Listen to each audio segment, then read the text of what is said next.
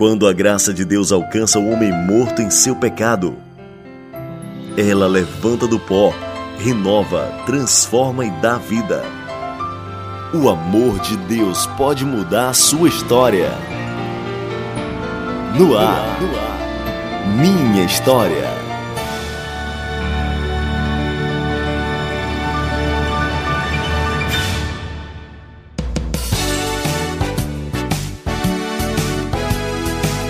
Muito bom dia, estamos de volta em mais um final de semana aqui na FM 102,7. Mais um podcast Minha História. É uma alegria estar com você, que Deus possa abençoar a sua manhã. E eu sou João Lucas Barroso, comigo, não ao meu lado aqui, mas comigo no Minha História. E Joelma, através do Zoom, tá, tá em casa agora, né? Trabalho home office agora, Joelma. Que privilégio é esse que você recebeu? Não estou sabendo. tá querendo também, né? Não querendo não, que é só uma gripe, tá? um resfriado que me acometeu, mas a gente está aqui, é sempre um prazer participar da minha história. E hoje vamos conhecer aí a história de uma pessoa que foi resgatada pelo grandioso amor do nosso Senhor Jesus Cristo. Estamos entrevistando hoje pastor Isaías Arruda através do Zoom. É um prazer recebê-lo. Fique à vontade aqui para se apresentar, falar um pouquinho de você, onde você está agora. Obrigado por aceitar esse convite. Joia, meu irmão uh, João Lucas, irmã Joelma. Muito obrigado pelo convite. Eu falo nesse momento da cidade de Maracanaú, aqui na região metropolitana de Fortaleza.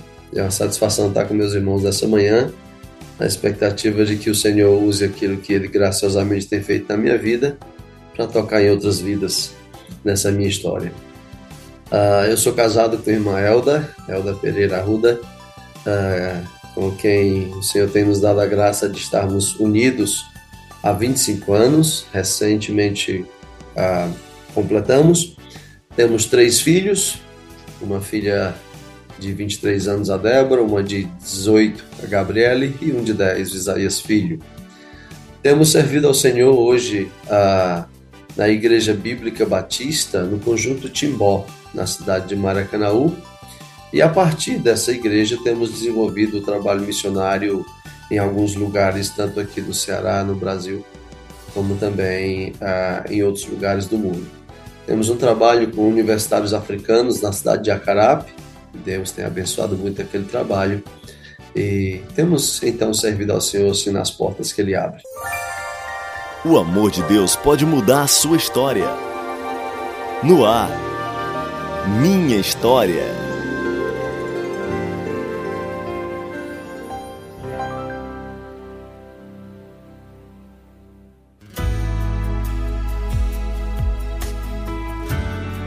Muito bem, vamos conhecer a história do pastor Isaías Arruda, Lucas 19, versículo 10. Pois o filho do homem veio buscar e salvar o que estava perdido. O pastor Isaías, assim como qualquer outro pecador, nasceu perdido, morto em seus pecados, mas o Senhor um dia o resgatou e ele vai contar agora a sua história de vida, como Deus é, conduziu ele até este grande momento onde ele se encontrou com o Senhor Jesus.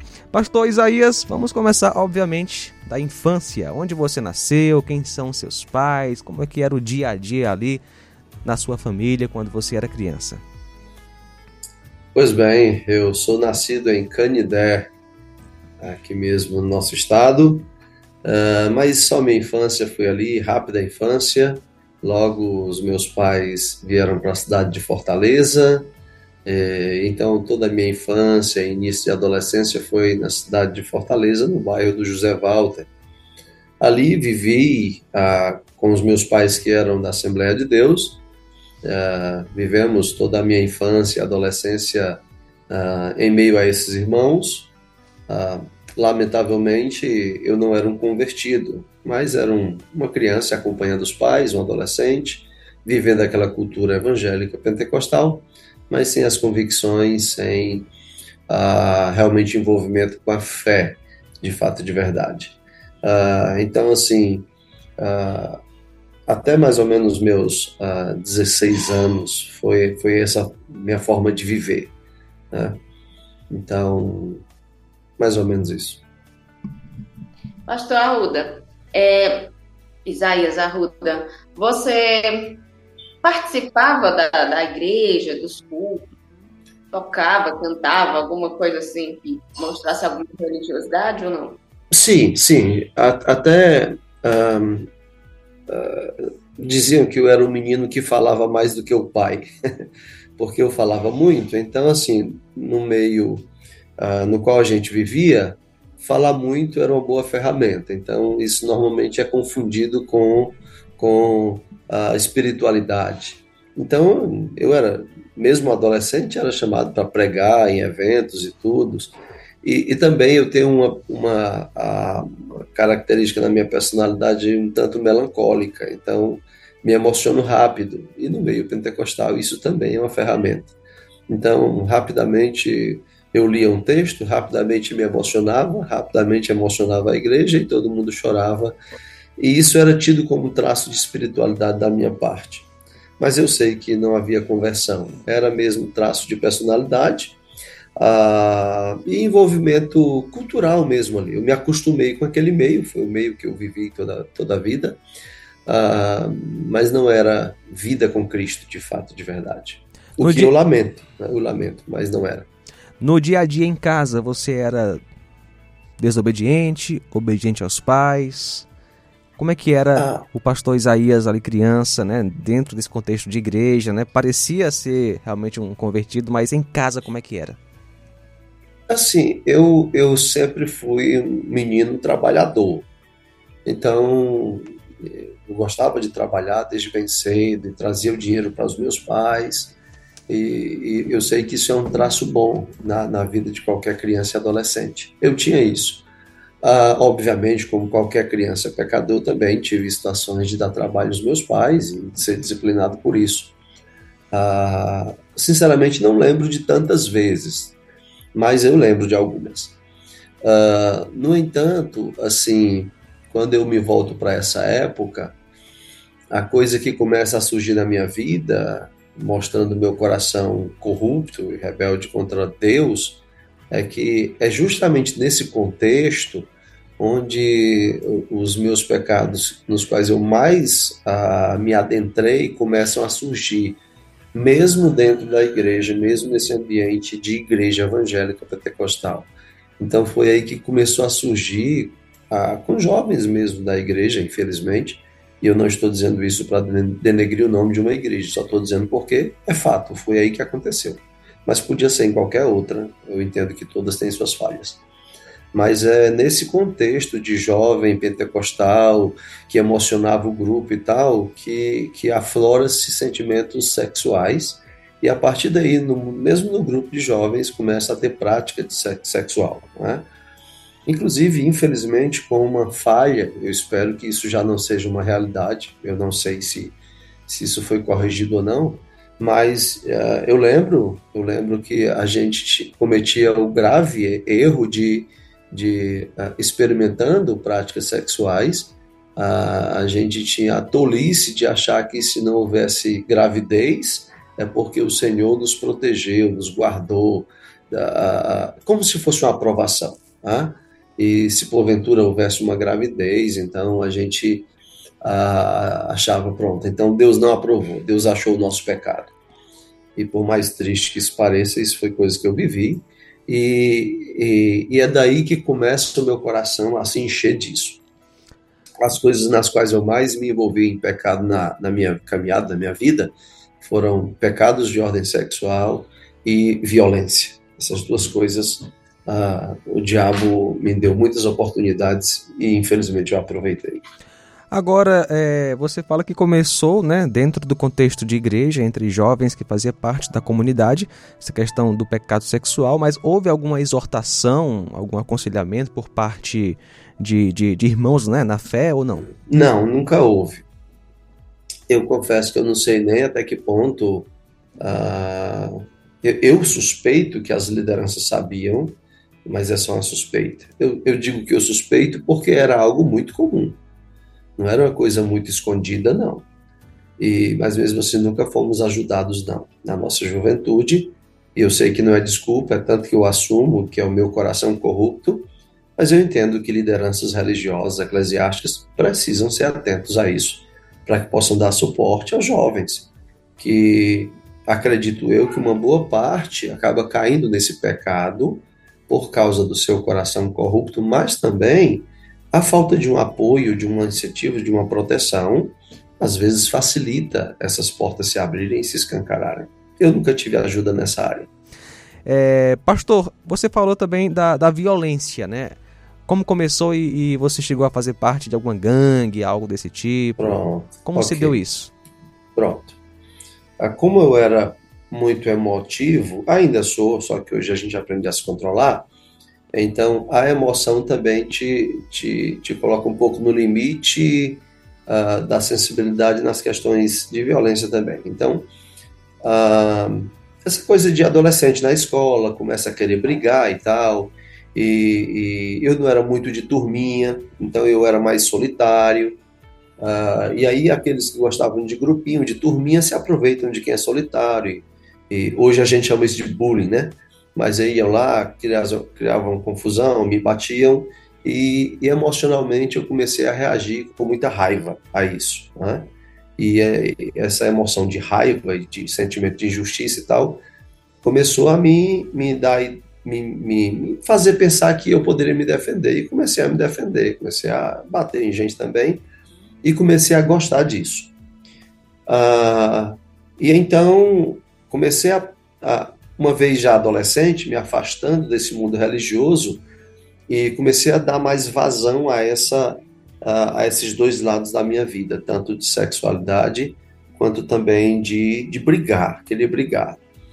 Uh, e aí conheci alguns colegas do mundo do, do rock, e aí dessa coisa de rock mais, mais conhecido, mais simples, rock nacional, essas coisinhas assim, eu conheci o mundo do heavy metal, uhum. né, do heavy metal, do, do, do, do metal e tal.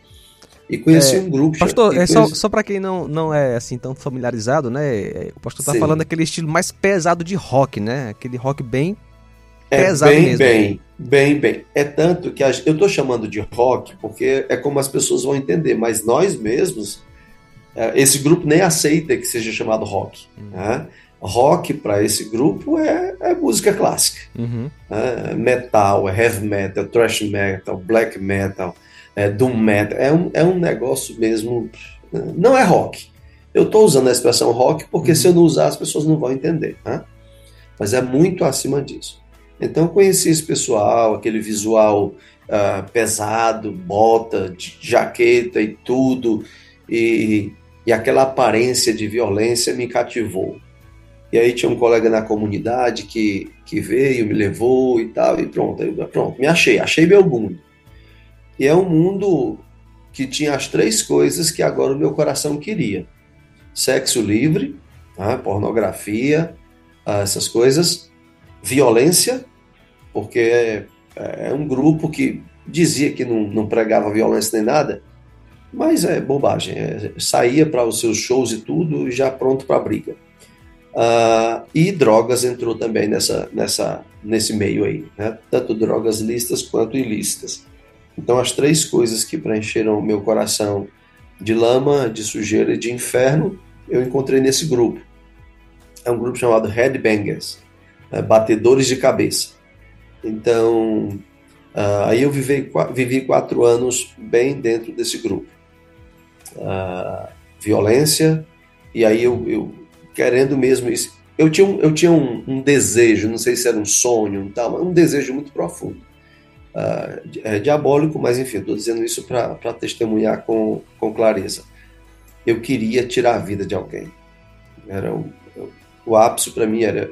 E não era que o grupo exigisse, não, é eu que queria. Uhum. Eu queria esse status de, de, de, de maldade, de matar alguém me armei para isso, eu comprei armas, uma pistola, um revólver, e quando eu não podia andar com eles, eu, eu andava com outras armas, mas esse era o plano.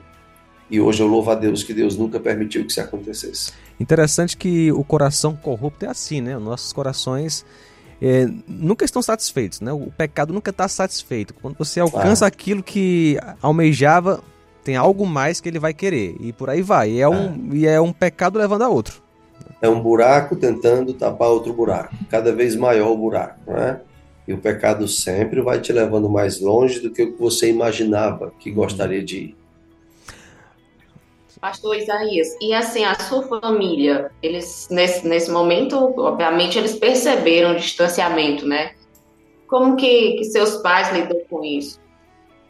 É, os meus pais uh, reagiram, eu sei que eles reagiram orando, mas também reagiram tentando usar autoridade paterna e materna, tá? só que a essas alturas já não adiantava mais. Tá? Eu lembro claramente de uma certa ocasião onde meu pai quis me disciplinar. E eu disse, ó, fique à vontade. Virei minhas costas para ele, pode bater, não resolve mais, né? Não adianta mais. E aí realmente não adiantou, não tinha mais o que eles fazer enquanto enquanto, sei lá, o que eles podiam fazer agora era orar. Eles chamavam irmãos para vir orar comigo, pessoas que que em outras épocas eu respeitava muito, pastores, mas não adiantava mais, eu zombava deles, eu ria deles, eu cuspia neles e tal. E, e uma, uma, uma coisa desse grupo que, que infelizmente também eu comecei a adentrar é, é, que dentro desse grupo que eu agora estava fazendo parte, dentro desse mundo da, da eu, vou, eu vou dizer música, né, que também não é música, mas enfim, dentro desse mundo do metal, uh, tem uma parte dele, todo ele é muito, é, é muito satânico, mas tem uma parte dentro dele que é declaradamente satânico. Né? Há, há, há, há, uma parte deles que se dizem mesmo adoradores de Satanás.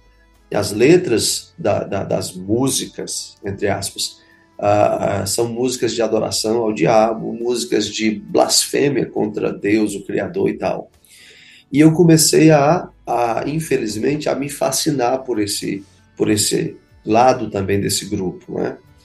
Eu já estava começando a usar apetrechos desse grupo, como, como por exemplo, esse grupo usa uma cruz de cabeça para baixo, né? Uma cruz de ponta cabeça, dando a entender isso. Nós somos aversos, avessos a essa coisa de religião. Ah, e aí se afastando cada vez mais meu coração indo em direção às trevas de maneira cada vez mais descarada. Então, assim, uh, o mundo dos meus pais realmente não me, não me interessava mais. Né? Para mim, aquilo tudo era uma grande tolice. Uh, o que eu tinha passado lá não me preenchia, não me fazia sentido nenhum mais. Uh, enfim, não adiantava mais naquele momento. Pastor Isaías, nesse contexto de violência, drogas, sexo fora da vontade de Deus. Embora é, é, o senhor nesse tempo passou a não gostar de assuntos religiosos tal, mas não tinha assim um certo temor lá no fundo de Deus, por exemplo, vida após a morte, para onde eu vou quando eu morrer? Será que há de fato um inferno? Vai que eu estou errado, né? É, uhum. Enfim, existia isso, um temor, é, um certo temor de Deus, sabendo que a qualquer momento você poderia morrer, e uhum. algo poderia acontecer depois da morte, enfim. É interessante, João. João, eu vou te chamar de João. Fica à vontade. É interessante assim. Hoje, olhando para trás e compreendendo a graça de Deus, eu posso ver várias situações onde o Senhor estava cuidando de mim. Inclusive, eu estou te chamando de João por isso. É, tinha um rapaz desse grupo, o nome dele era João. João Eudes. E ele era um de nós, mas tinha algo diferente nele. E quando ele viu que eu estava indo em direção a esse grupo, ah, declaradamente satânico, ele me chamou e ele disse: Não vai nessa. Eu não sei te explicar, mas eu não consigo imaginar esse mundo sem que haja alguém lá em cima cuidando dele. Então não vai nessa. Tem que ter alguém lá em cima. Ele me disse isso. Então essas coisas tocavam meu coração. Né?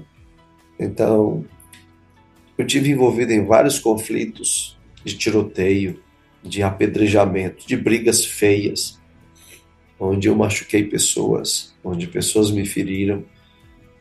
E eu ouvi bala passando próximo a meus ouvidos. E eu chegava em casa e eu dizia: Por que, que eu cheguei em casa de novo? É, o que foi que houve? O que me guardou hoje? E nesses momentos era inevitável eu lembrar daquela voz do João Eudes dizendo: tem que ter alguém lá em cima. E aí, claro, Deus vinha Deus na minha mente. Vinha Deus na minha mente. Só que o coração rebelde continuava, mas tinha esses insights, tinha esses lampejos de lembrança uh, de algo da fé, digamos assim. Então, assim, a gente pode ver que é como eu falei no começo, né? Deus ele nos conduz até este encontro com Cristo, né? E Deus já estava conduzindo você, né? Mesmo que você não, não, não percebesse, ele já estava conduzindo você para este momento onde você iria se encontrar com Jesus. Afinal, né, nós não o escolhemos, ele foi quem nos escolheu. É, eu creio profundamente nisso, João. Eu creio profundamente nisso. Eu creio que Deus estava trabalhando todo o tempo uh, comigo nessa situação uh, de maneira bondosa, uh, mesmo que meu coração não queria, queria ir na direção contrária de Deus. e Ele me permitiu até certo ponto para então poder revelar a sua luz a mim e eu, e eu não ter dúvida do quanto eu devo a Ele. Né? E como eu acredito nisso. E como isso aconteceu? Como foi que Deus mudou o seu coração?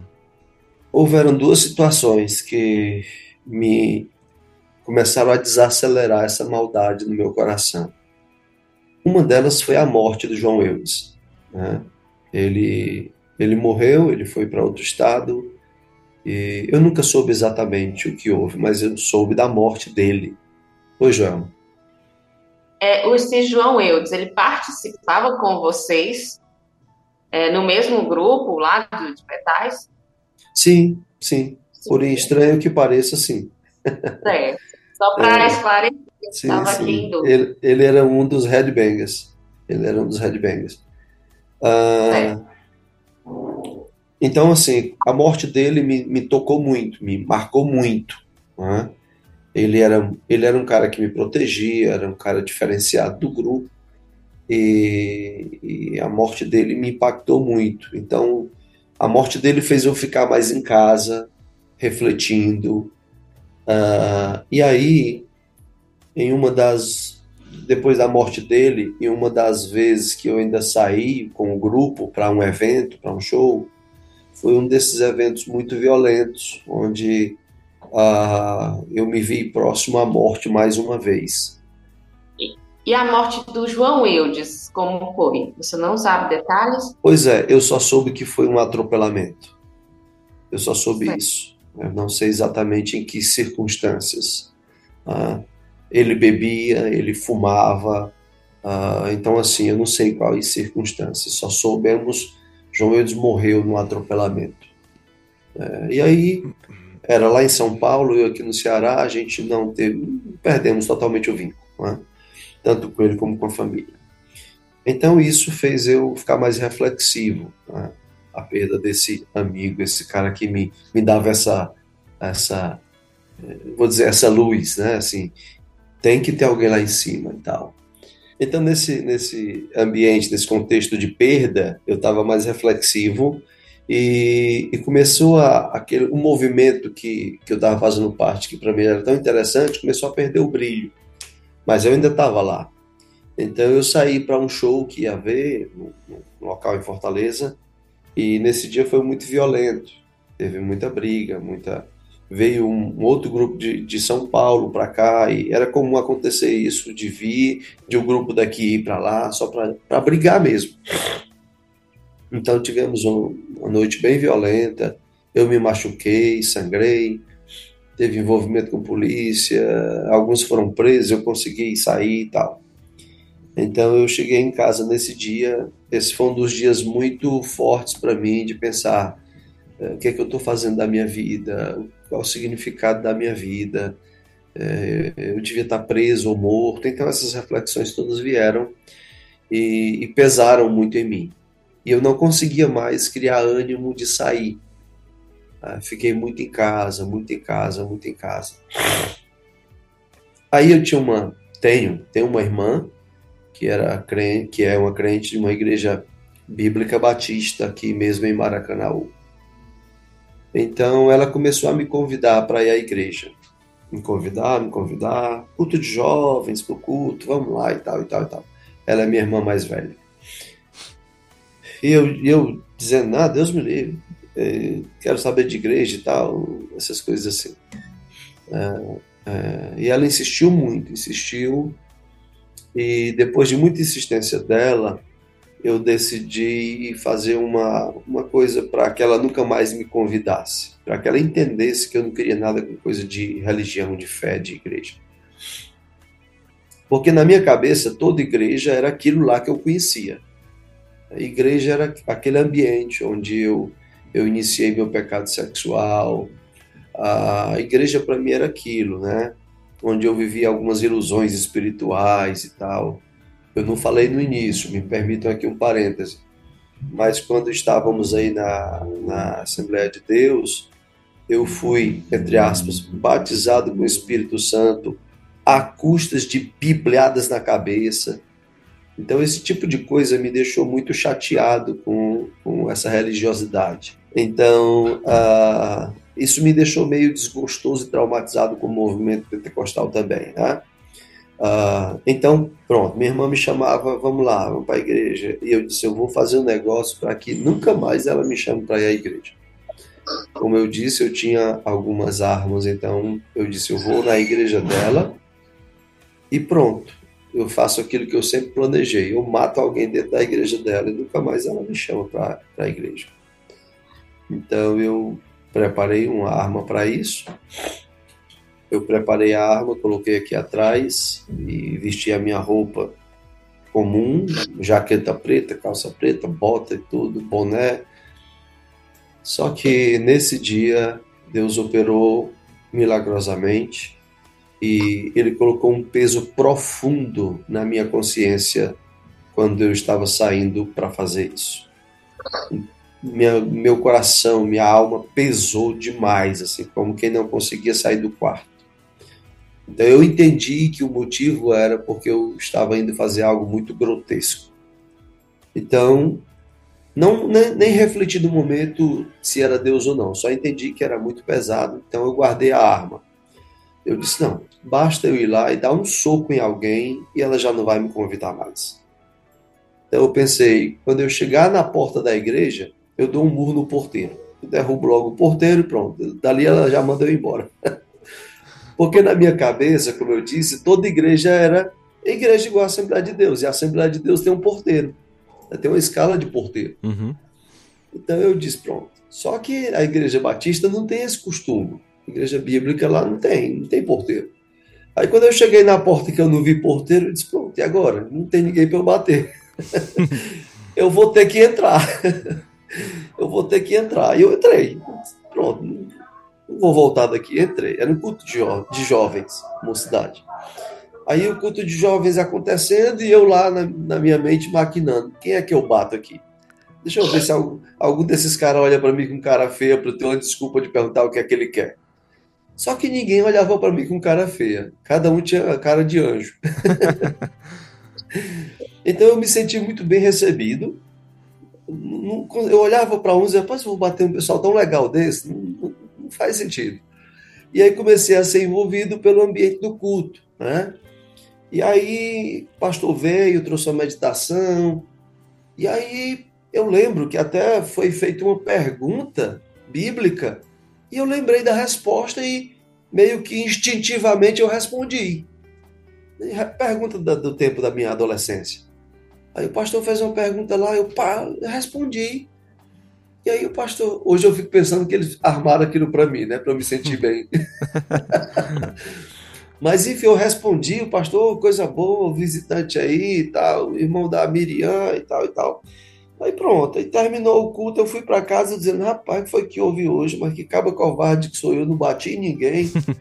Aí fui para casa nesse, nesse, nesse drama. Assim, rapaz, fui para uma igreja, me senti bem. Que metaleiro mais peba esse que eu sou. Aí uma semana depois, eu realmente já não estava mais saindo de casa, né? Aí uma semana depois teve um piquenique nessa igreja e a minha irmã Isaías vai ter um piquenique da igreja, olha, aquela mocidade vai estar e tudo e tal. E eu disse, é, pode ser, vamos lá. Aí eu fui.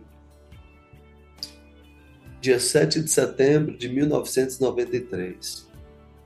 A data mais importante da minha vida. O Senhor me salvou daquele piquenique.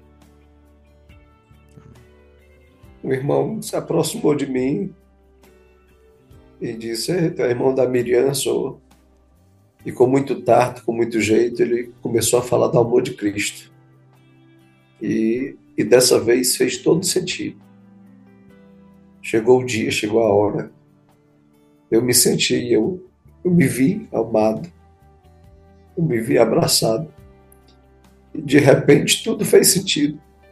Por que é que o Senhor tinha me guardado e me protegido para aquele momento? Para essa vida. E ali ele me salvou. E desde ali o Senhor tem me ajudado nas minhas fraquezas. Vim a Cristo de verdade, o Senhor me tomou para si de verdade. Os meus amigos ficaram sabendo, foram em casa. E aí vai, que loucura é essa e tal?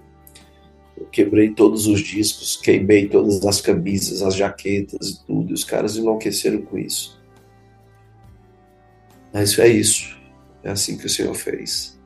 E aí o pessoal exclu é. ele excluiu do grupo total ou você ainda manteve alguma amizade com alguém ali? Pronto. Obviamente alguns se afastaram, mas eu lamento, e aqui eu queria que isso também fosse entendido, eu lamento é que eu me afastei deles. Uh, infelizmente, e aí eu falo isso com muito temor e cuidado, mas infelizmente uma ideia equivocada de santidade uh, acaba atrapalhando muitas vezes a nossa vida evangelística. Eu gostaria de ter entendido santidade do jeito certo, né? do jeito certo, certo naquela hora. É, me foi dito que santidade era se afastar do mundo, das pessoas, dos lugares onde você pecou e tal e tal. E eu entendo que uma parte da santidade tem a ver com isso, mas só uma parte. Jesus, aquele que é a própria santidade, era chamado de amigo de pecadores. E ele veio, como o texto que você leu no início dessa entrevista, que ele veio buscar e salvar o perdido. E você não tem como buscar e salvar o perdido se você se afastar deles. Eu sei os cuidados que se deve ter, sim, agora na nova vida. Mas quando ela é verdadeira, quando ela é real, você tem que buscar os seus amigos. E infelizmente, muitos crentes, entendendo errado a santidade, como eu, fui instruído errado, me afastei dos meus amigos. Eu perdi a porta que me permitia evangelizar eles. Eu não, eu não tive mais condição. Uh, eu passei para eles a impressão de que eu agora era um cara bom e legal, aceito por Deus, enquanto eles são o lixo que Deus não aceita. A gente passa essa impressão equivocada.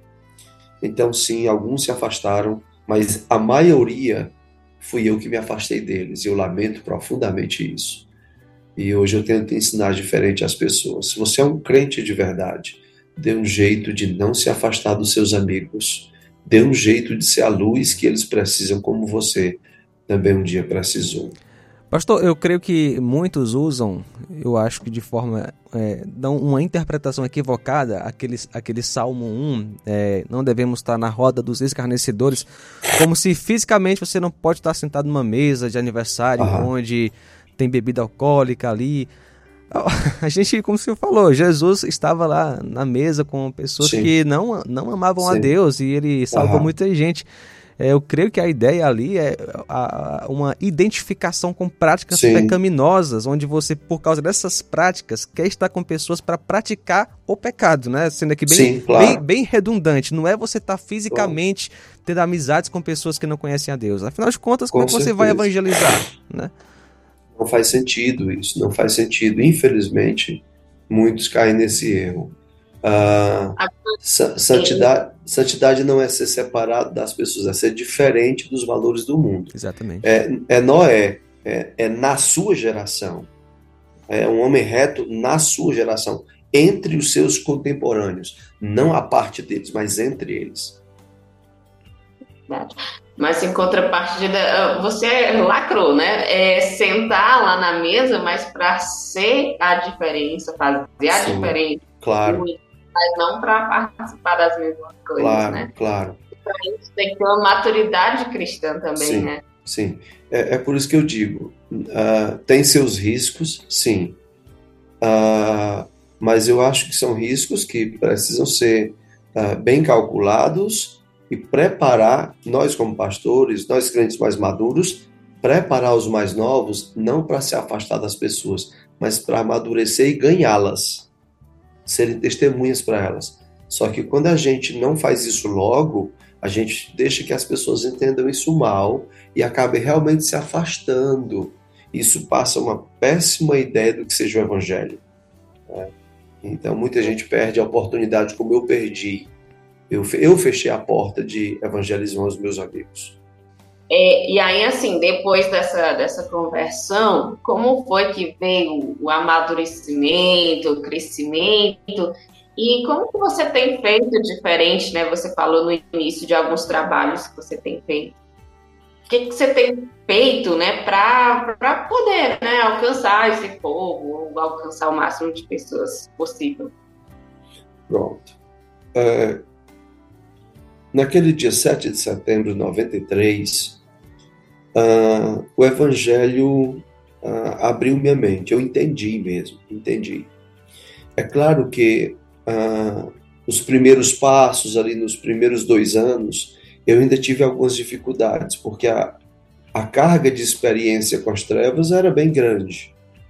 Especialmente, e aí eu faço um, um outro link aqui, um parêntese, para ajudar especialmente os mais jovens. Cuidado com pecados sexuais. Tome muito cuidado. O Senhor Jesus ele tem o poder para perdoar todo pecado. Arrependa-se e ele perdoa. Não importa qual seja, quanto seja, quão profundo seja. Se arrependa e Jesus pode e vai perdoar se você se arrepender. No entanto, há pecados que as consequências são terrivelmente duradouras. Os pecados de ordem sexuais estão nessa categoria. Portanto, caro jovem que está ouvindo, caso você esteja sendo iniciado em alguma pornografia, algum pecado de origem sexual, corra, fuja com urgência, cuspa, feche os olhos. Você vai fazer um grande favor à tua alma, à tua vida, ao teu futuro casamento. Entenda que quem está falando sabe, e eu não sou o único. Não é experiência única, não. Todas as pessoas que se aprofundaram muito em pecados sexuais sabem do que eu estou falando e concordam comigo. São pecados que deixam marcas terríveis. Eu, eu entendo, infelizmente, que as consequências de meus pecados sexuais, eu só vou ver o fim dessas consequências quando eu contemplar os olhos de Cristo. Ainda me perseguem hoje, ainda me trazem dificuldade hoje. 25 anos de casados eu tenho. Louvo a Deus pela minha esposa. Se não fosse uma mulher compreensiva, provavelmente nem casamento eu teria mais. Pecados sexuais, fuja. Se está sendo iniciado agora nisso, saia. E se porventura qualquer um já está na lama, como de repente um dia eu fui, também tem cura. Dá trabalho, mas o Senhor é poderoso para isso também. Então, muita cautela, com isso, não posso deixar de dizer isso. E até para é, pessoas casadas né, também, né? Que, porque, infelizmente, sim. muitos casamentos estão sendo a, atacados né, pelo pecado sexual. Sim, né? sim. A, a, a, nossa facilidade com celular, internet hoje é uma porta aberta para coisas boas e para muita coisa ruim, especialmente para a área de pornografia. Então, isso é terrível, isso é na mente, as lembranças, se eu parar agora para pensar, eu consigo lembrar de todas as porcarias sexuais que eu vivi. Porque isso não se apaga. Não se apaga. O pecado de violência, de bater nas pessoas, Eu lamento o que eu fiz, o quantas pessoas eu machuquei. Eu, eu espanquei um homem até o olho dele sair da órbita. Isso me maltrata. Mas eu não faço mais isso. Não, eu, eu poderia dizer assim: não tem mais perigo de eu fazer isso. Eu não tenho mais uma arma em casa. Eu não tenho mais o desejo de matar ninguém. Pelo contrário, eu sou da vida. Eu quero que as pessoas tenham vida. Então, apesar de praticar o esporte, eu gosto, eu pratico jiu-jitsu, mas eu não sou mais o cara violento. Uhum. Mas os pecados de pornografia estão a um clique do Isaías. Estão a um clique. É diferente. É muito diferente. É muito sensível. É muito complicado. Então, jovens e homens de maneira geral e mulheres, muitas mulheres hoje estão caindo também nesse abismo. É. Então, muita cautela. Esse é um pecado escravizador, como a gente chama. Então, cuidado com isso. Então, assim, eu não sei, não sei mais onde é que a gente estava com a pergunta. É, eu entrei nesse ponto. Mas eu tenho aqui para fazer. É, pastor, como Deus lhe chamou para este ministério tão maravilhoso que é pregar o evangelho de forma integral? Como Deus lhe chamou para o ministério? Beleza, pronto, isso me lembrou a questão, onde é que a gente estava, ah, a tá pergunta certo. da Joel. Aí foi, beleza. Então. era, não, mas é porque era basicamente a mesma coisa. Beleza. Então, o Senhor me salvou, eu entendi isso. Nos meus primeiros dois anos eu ainda dei alguns vacilos, lutando com, com as consequências do meu pecado, mas eu sabia que eu era um crente e que a minha vida era para Jesus. E assim, eu fiz o seguinte, eu, eu tive a seguinte percepção: do jeito que eu me doei para o mal, eu preciso me doar mais ainda para Jesus. Então comecei a pregar o evangelho eu andava quilômetros para ir para os eventos, eu não tinha, quando eu não tinha dinheiro, para ir para um, um show lá no centro de Fortaleza, eu saía de Maracanã a pé. Então eu comecei a andar distâncias assim para pregar o evangelho. Ia daqui de Maracanaú para a cidade de Pacatuba, outros, outros bairros mais longe, às vezes de bicicleta, às vezes a pé. A minha igreja era uma igreja bem missionária, então isso também eu me envolvi logo com a obra, comecei a servir, uma paixão pelo Senhor me invadiu. E então ah, três anos depois, ou seja, de 96, eu, eu briguei com o meu pastor até que ele me autorizasse ir para o seminário. E aí ele, ele relutou no início, depois me deixou. E em 96 foi meu primeiro ano de seminário e uma das primeiras cadeiras foi missiologia, introdução a missões. E ali Deus deixou bem claro: África. África me invadiu um sentimento de amor, de desejo de pregação no continente africano e comecei a orar por isso, me informar. Enquanto isso, trabalhando na minha igreja, aprendi Libras e aí casei em 97. Eu e minha esposa viramos missionários para os surdos aqui no Ceará, em várias cidades a gente foi pregando o evangelho para surdos. E aí iniciamos uma igreja aqui em Maracanãú com 25 pessoas surdas a igreja que eu pastoreio hoje é uma igreja, obviamente, é maior, mas uh, essa paixão pelo Senhor e pela sua causa, pela obra evangelística, nos invadiu e a gente deu vazão a isso. E aí não paramos mais. O Senhor tem nos abençoado no ministério. E aí, em 2008, nos permitiu servir no país africano, em Cabo Verde, onde ficamos por quatro anos. Voltamos em 2013, voltamos e começamos um trabalho com africanos aqui em Redenção. E em 2020 retomamos o ministério pastoral na nossa igreja, mas mantendo essas, esses locais de missões onde a gente iniciou. Pastor, é... como você conheceu sua esposa? Dá tempo a gente hum. conhecer essa história de amor. é, minha esposa é uma grande bênção de Deus para mim depois da salvação, é seguro afirmar que ela é a maior bênção que Deus me deu. É, em 97, estávamos na mesma igreja e nosso grupo de jovens, infelizmente, desandou, uh, foi infiltrado por um movimento de homossexuais na ocasião e que invadiu a mocidade. E aí eu estava muito sério no evangelho no início eu não percebi bem isso, mas quando eu me apercebi, eu bati de frente e ela também. E aí a gente começou a se ver nisso, nessa seriedade pelas coisas de Deus. E então começamos a bater de frente com esse grupo. Infelizmente tinha alguns filhos do nosso pastor envolvido, então tivemos que bater de frente também com o nosso pastor. Foi uma história muito triste para a igreja, teve um racha na igreja, era necessário que houvesse, porque né, era por conta de pecado. E aí nos vimos juntos nessa luta, lutando contra esse pecado. E o Senhor usou isso para dizer assim: tá aí uma moça séria. E, e eu sei, ela já falou isso, que também na cabeça dela ele diz: aí está um rapaz sério. E então, em meio a esse conflito, a gente decidiu uh, se comprometer. E aí é bem interessante porque uh, a nossa história de namoro, noivado e casamento durou três meses. Né? Uma coisa bem. É, vamos lá. Então, a gente teve um início de namoro que, infelizmente, e aí de novo, rapazes, moças, os meus pecados sexuais atrapalharam nosso relacionamento inicial. Só que, graças a Deus, a gente estava levando a sério a fé. Então, eu disse para ela: olha, uh, a minha cabeça não está legal no nosso relacionamento. Eu vou conduzir a gente em pecado, então é melhor a gente parar. Paramos e eu acho que uma semana depois, eu, ou duas, eu voltei e disse: olha, a gente não dá certo para namorar, mas a gente dá certo para casar. Está disposta a casar comigo, morar debaixo de um chapéu? Eu não tinha nada. Aí ela disse: eu topo. eu disse: é mais doida do que eu. E aí a gente casou. Três meses a gente resolveu isso tudo, sem ter nada, Deus providenciou tudo e graças a Deus estamos até hoje. Ela é, é essa bênção de Deus para mim desde sempre. Muito bem. Joelma, tem mais alguma pergunta? Podemos ir para a última pergunta. é, eu, eu fiquei curiosa com relação ao projeto dos ah, africanos em redenção, foi isso que você falou? Isso, exato. Como esse projeto ainda está em prática, ainda está sim, vivo? Sim, está.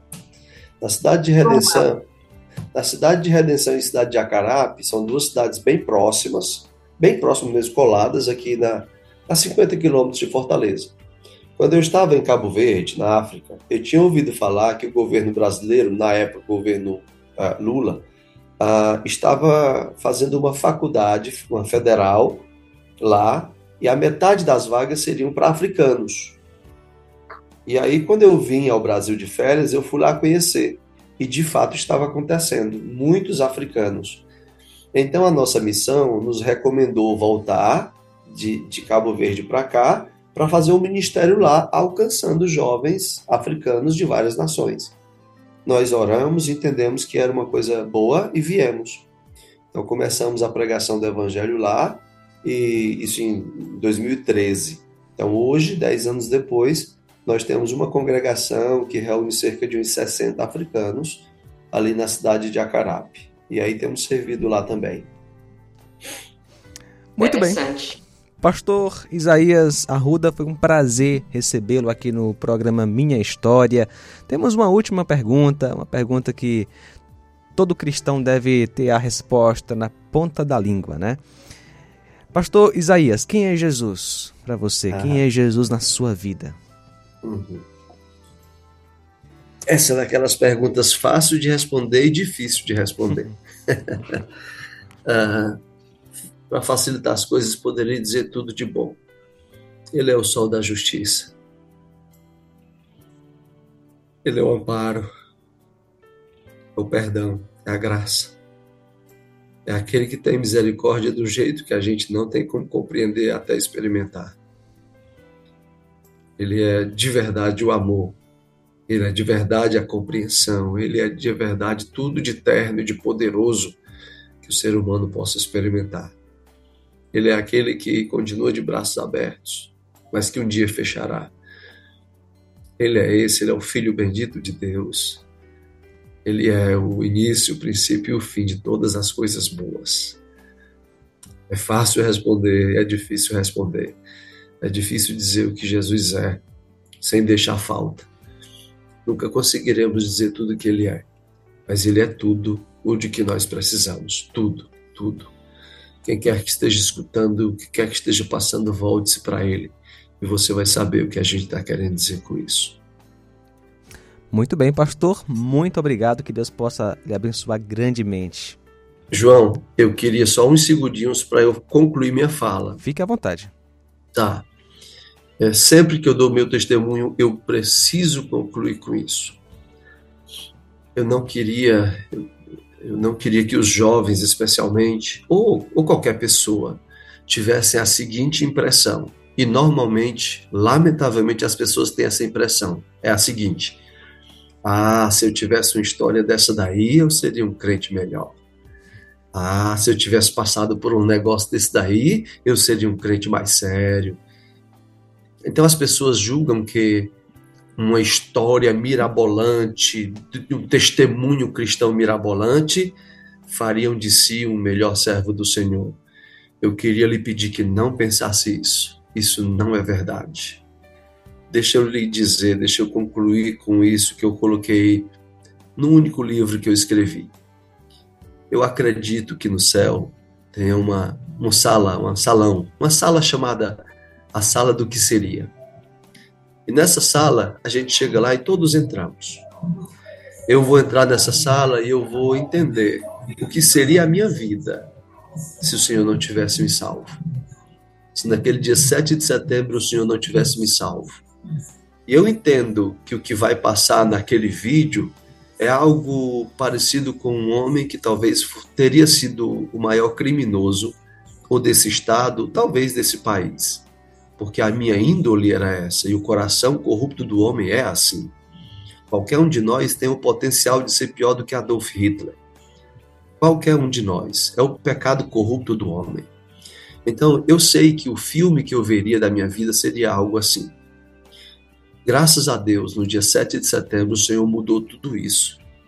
Aliás, eu estava prestes a fazer uma coisa que eu sei que mudaria radicalmente e me levaria na direção do que o meu coração queria.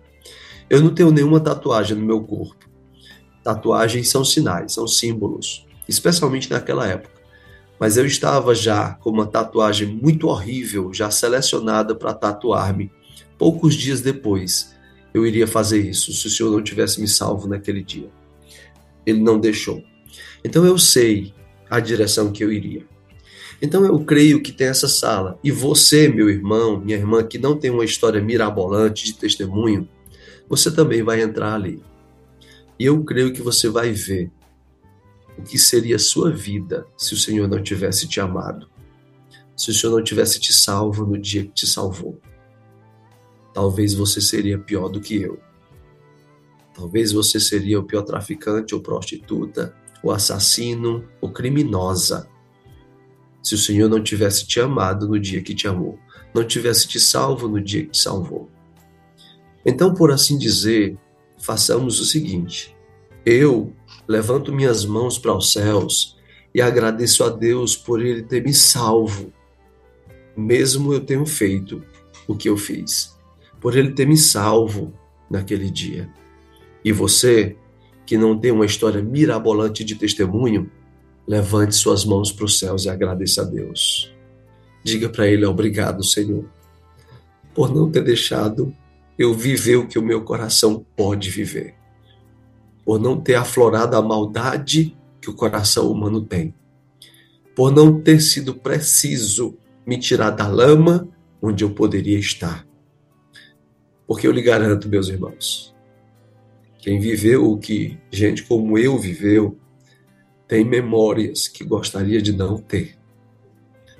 Tem memórias que gostaríamos de apagar, mas não se apagam. Graças a Deus temos a esperança da eternidade. Lá, essas memórias terão fim. Você não precisa delas. Portanto, louve a Deus por não ter uma história assim. Deus te abençoe.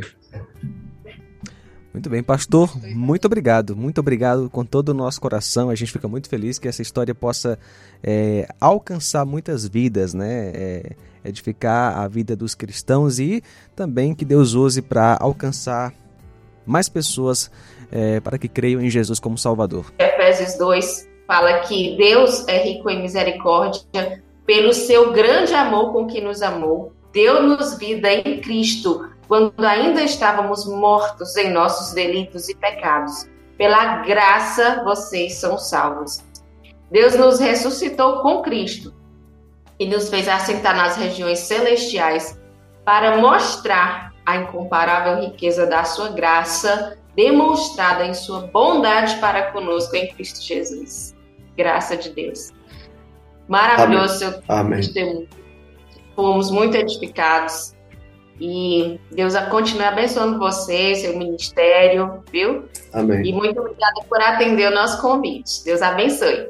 Muito agradecido pelo convite de vocês. Um forte abraço. E você que está nos acompanhando, você pode enviar este podcast é, para quem você quiser. Tá no site radioceara.fm, tá no Spotify, tá no Deezer, tá no Google Podcast, iTunes e em outros agregadores para você enviar para quem você quiser. Você que acompanhou pela internet, pelo seu rádio, é na FM 102,7, muito obrigado. Até a próxima, se o senhor quiser. O amor de Deus pode mudar a sua história.